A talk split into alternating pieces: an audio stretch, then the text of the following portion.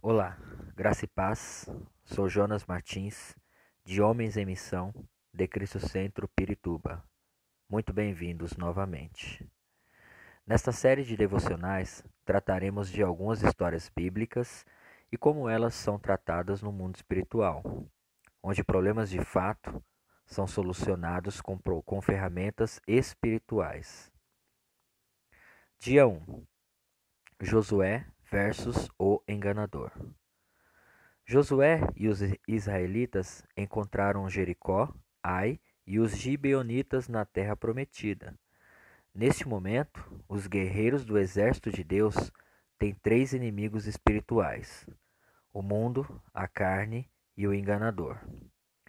Nesse mesmo sentido, já no Novo Testamento, os seguidores de Jesus têm três disciplinas: adoração, oração e estudo da palavra. Realizando a análise desse contexto, o livro de Josué nos mostra como a adoração vence Jericó, que simboliza o mundo, e a oração vence a cidade de Ai, que simboliza a carne. Esta semana vamos aprender sobre o terceiro inimigo de Josué, os gibeonitas enganadores.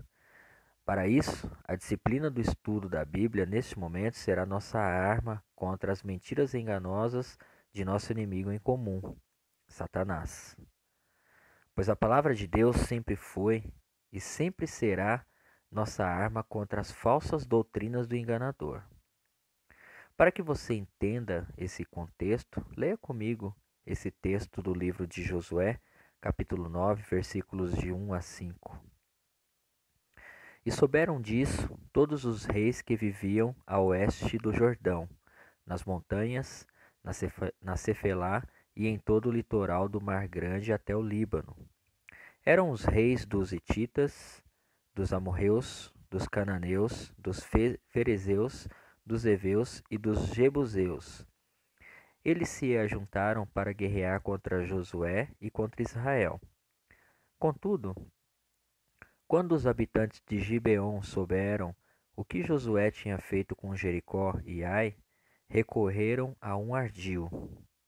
Enviaram uma delegação trazendo jumentos carregados de sacos gastos e vasilhas de couro velhas, rachadas e remendadas. Os homens calçavam sandálias gastas e remendadas e vestiam roupas velhas. Todos os pães do suprimento deles estavam secos e esmigalhados. Muito bem. Neste instante, Josué está sendo iludido por uma mentira vestida de verdade.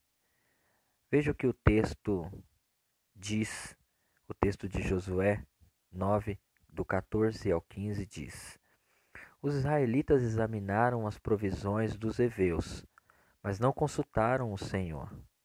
Então Josué fez um acordo de paz com eles, garantindo poupar-lhes a vida, e os líderes da comunidade o confirmaram com juramento. Muito bem, nossas vidas sempre estarão nas mãos de Deus, pois Ele é o soberano sobre nós e sobre o universo. Assim somente saberemos quais decisões e quais caminhos seguir se o, se o consultarmos. Somos mais que guerreiros quando nos sentamos à mesa da palavra de Deus na presença dos nossos inimigos. Portanto, entenda um princípio importante para a sua vida hoje. Para termos sucesso em nossas missões, suas decisões devem ser baseadas na vontade de Deus. Se você compreendeu isso, ore comigo assim.